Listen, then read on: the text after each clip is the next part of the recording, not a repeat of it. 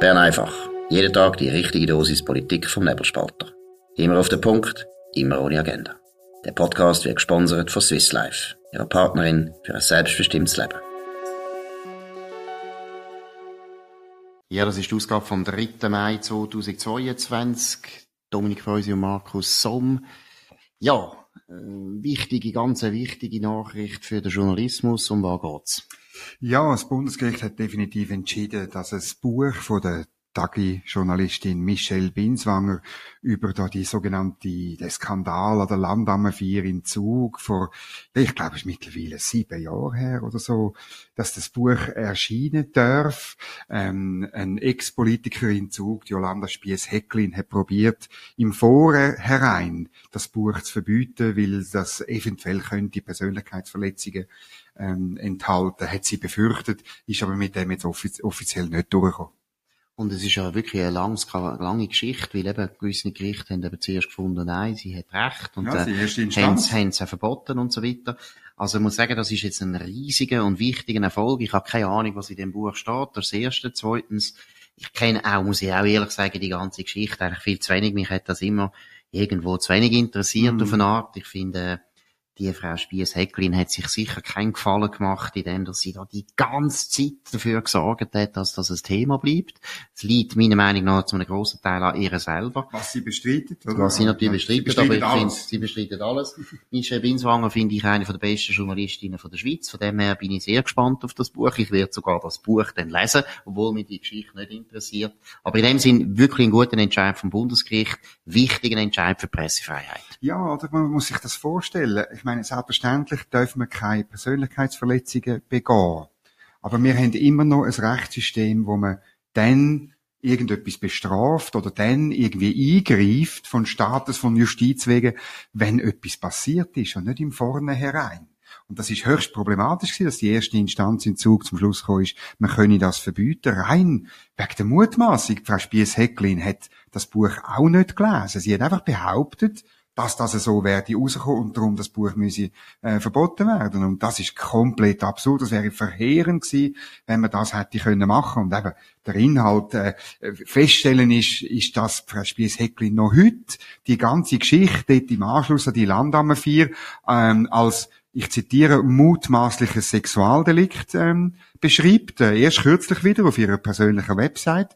Und das ist noch verrückt, weil äh, der, der dort äh, äh, beschuldigt äh, worden ist, der ist komplett freigesprochen worden. Und ich finde einfach, irgendwann lange es einfach einmal, es ist dort irgendetwas passiert, ich weiß es auch nicht, es interessiert mich wie dich auch nicht wahnsinnig, aber ähm, es ist einfach so, dass man das nicht genau weiß bis heute, oder?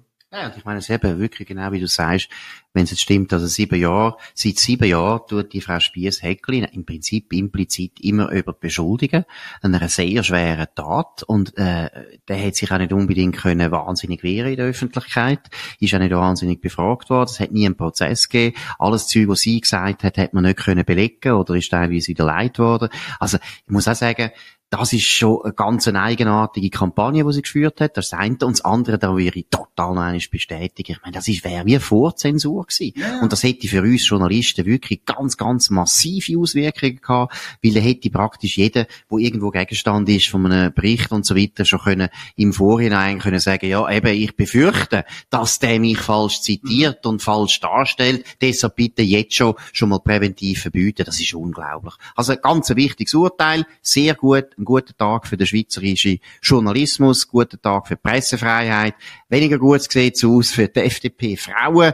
Tun jetzt da nicht lachen, weil äh, ich habe da natürlich gar, gar keine, gar keine, wie soll ich sagen, Schadenfreude. Und ich gebe es trotzdem ein bisschen zu, ein bisschen habe ich eben gleich, weil es geht um die Initiative zu der Individualbesteuerung.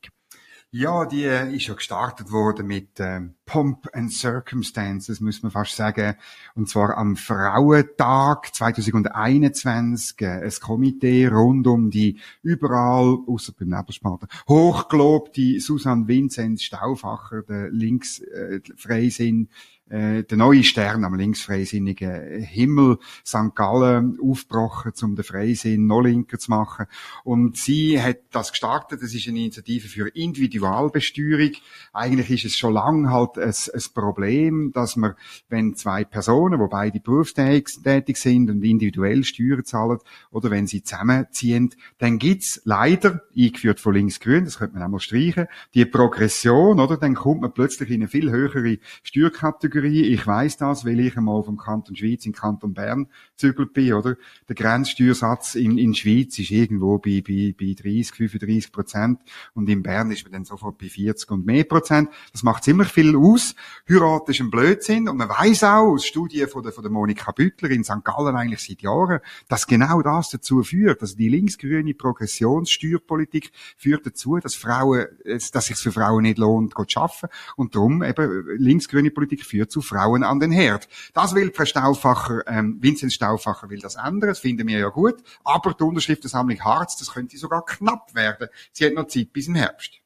Genau, und da würde ich eben noch einmal betonen, du hast jetzt nur sie, die Nationalrätin aus St. Gallen, erwähnt, aber ich würde überhaupt sagen, die FDP-Frauen ist wirklich, muss man sagen, das ist die Hochburg vom linken Freisinn, schadet der Partei schon seit Jahren und von dem her, das ist der Grund ein bisschen für die Schadenfreude, weil ich natürlich auch finde, die tun eigentlich die ganze Zeit Sachen bringen, die nicht mehrheitsfähig sind, wo man auch nicht keinen Erfolg hat, wo der Freisinn ganz sicher nicht kann sich durchsetzen kann, weil Individualbesteuerung auf den ersten Blick völlig dafür ist gar kein Problem, bin ich an sich absolut auch zu haben aus einer liberalen Sicht. Aber erstens, unglaublich schwer durchzubringen beim Volk, weil da hat man enorm viel Widerstand auf allen Seiten. Es ist auch sehr abstrakt.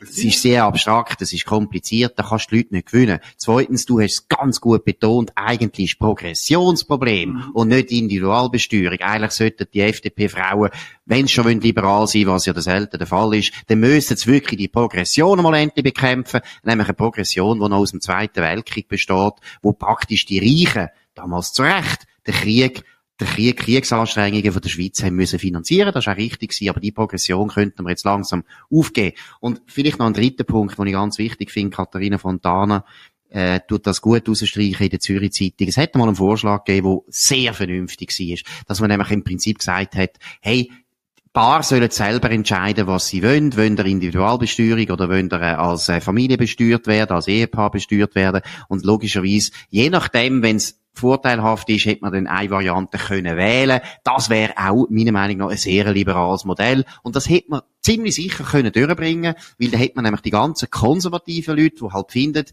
Familie gehört zusammen und so weiter, die hätte man auf seiner Seite gehabt, gleichzeitig alle Liberalen. Und man hätte die Linken dagegen gehabt. Die Linken sind nämlich für die, für die Individualbesteuerung, das ist ihnen eigentlich sowieso gleich. Im Prinzip wollen sie sowieso, dass, wir, dass niemand mehr Steuern zahlt, außer die, der obere Mittelstand, also immer dann, gerade wenn Chefbeamtenlöhne fertig sind, dann soll Progression einsetzen. Das ist eigentlich so das Ziel von einer linken Steuerpolitik. Was haben wir sonst noch? Nein, ich will das noch kurz ein bisschen vertiefen, oder? Weil es ist ja, wir sagen ja immer beide, es ist wichtig, dass die bürgerliche Initiative und Referenden zustande bringen. Darum, ich bin jetzt nicht ganz, also die, die, die die Schadenfreude, die ich auch ein Stück weit empfinde, die bleibt mir ein bisschen im Hals stecken. Also ich möchte schon, dass es durchbringt, nicht wie 2012, oder wo die FDP die Bürokratie-Stopp-Initiative gemacht hat, wo dann an 2000 fehlenden Unterschriften gescheitert ist und nachher haben sie es irgendwie acht Jahre lang nicht mehr, neun Jahre lang nicht mehr probiert. Nein, ich find's gut, oder? Aber vielleicht muss halt äh, Frau Vincent Stauffacher und ihres Komitee bei den Jungfreisinnigen fragen, oder? Die haben jetzt innerhalb von einem Jahr schon zwei Referenden angeklopft. Das ist nämlich noch schwieriger. Das muss man nämlich 50.000 Unterschriften in drei Monaten. Bei der Initiative hat man 18 Monate für 100.000 Unterschriften. Ich glaube, Gönnt doch bei den Jungen fragen, wie man es macht, auch wie man das Thema ausliest, was man sich vornimmt. Ich glaube, wenn auch die Schwierigkeit ist bei dem, das ist so abstrakt übersteuern und weiß doch nicht was. Man muss doch auch den Liberalismus ein bisschen füllen mit Freude, mit interessanten Sachen, mit spannenden, mit, mit Sachen, die die Menschen bewegen. Es gibt genug Themen, wo, wo eine FDP könnte aufgreifen. Man könnte ja mal zum Beispiel irgendwie etwas machen, zum äh, die Regulierung abbauen. Man muss es nicht Bürokratiestopp-Initiative nennen, aber irgendwie Gesetzesabbauvorlage oder ein Bundesamt Verkleinerungsvorlage. Man könnte zum Beispiel eine Initiative machen, dass jedes Bundesamt einmal ähm, drei Monate in die Ferien geht und wenn dann in diesem Thema nichts Schlimmes passiert, dann müssen sie gar nicht mehr zurückkommen, zum Beispiel. Das finde ich sehr gut, aber ich finde, sie können gerade fünf Jahre in die Ferien gehen. Und, und, und wenn nichts passiert, dann tun wir die ganze Departement auflösen. Das fände ich ganz eine gute Idee. Bin ich also einverstanden. Also der Gut. muss uns fragen. Und wir Erstens das. Aber nein, ich wollte noch schnell sagen, wegen der Schadenfreude. Es geht nicht darum, dass ich da der Freisinn will, aber hacken. Aber es geht einfach darum, dass man ich meine, die Lösung, die ich vorher vorgestellt habe, die äh, Frau Fontana vorgestellt hat, die ist ja gescheitert seinerzeit eben auch an der FDP. Und deshalb ist es so ärgerlich, weil es ist an sich ein guter Vorschlag gewesen. Aber man hat eben gefunden, die Individualbesteuerung ist ein bisschen heilige Kuh geworden für die freisinnigen Frauen. Und das ist der Punkt, warum sie werden scheitern, weil heilige Kühe können nicht fliegen, um im Bild zu bleiben. Wunderbar. Jetzt müssen wir in einen Kanton, wo es auch sehr viele Kühe gibt, nämlich in Kanton Glarus. Dort war am Sonntag eine Landsgemeinde und das haben, vielleicht noch in, in, haben Sie vielleicht im Hinterkopf. Dort dürfen die 16-Jährigen dürfen an die Landsgemeinde.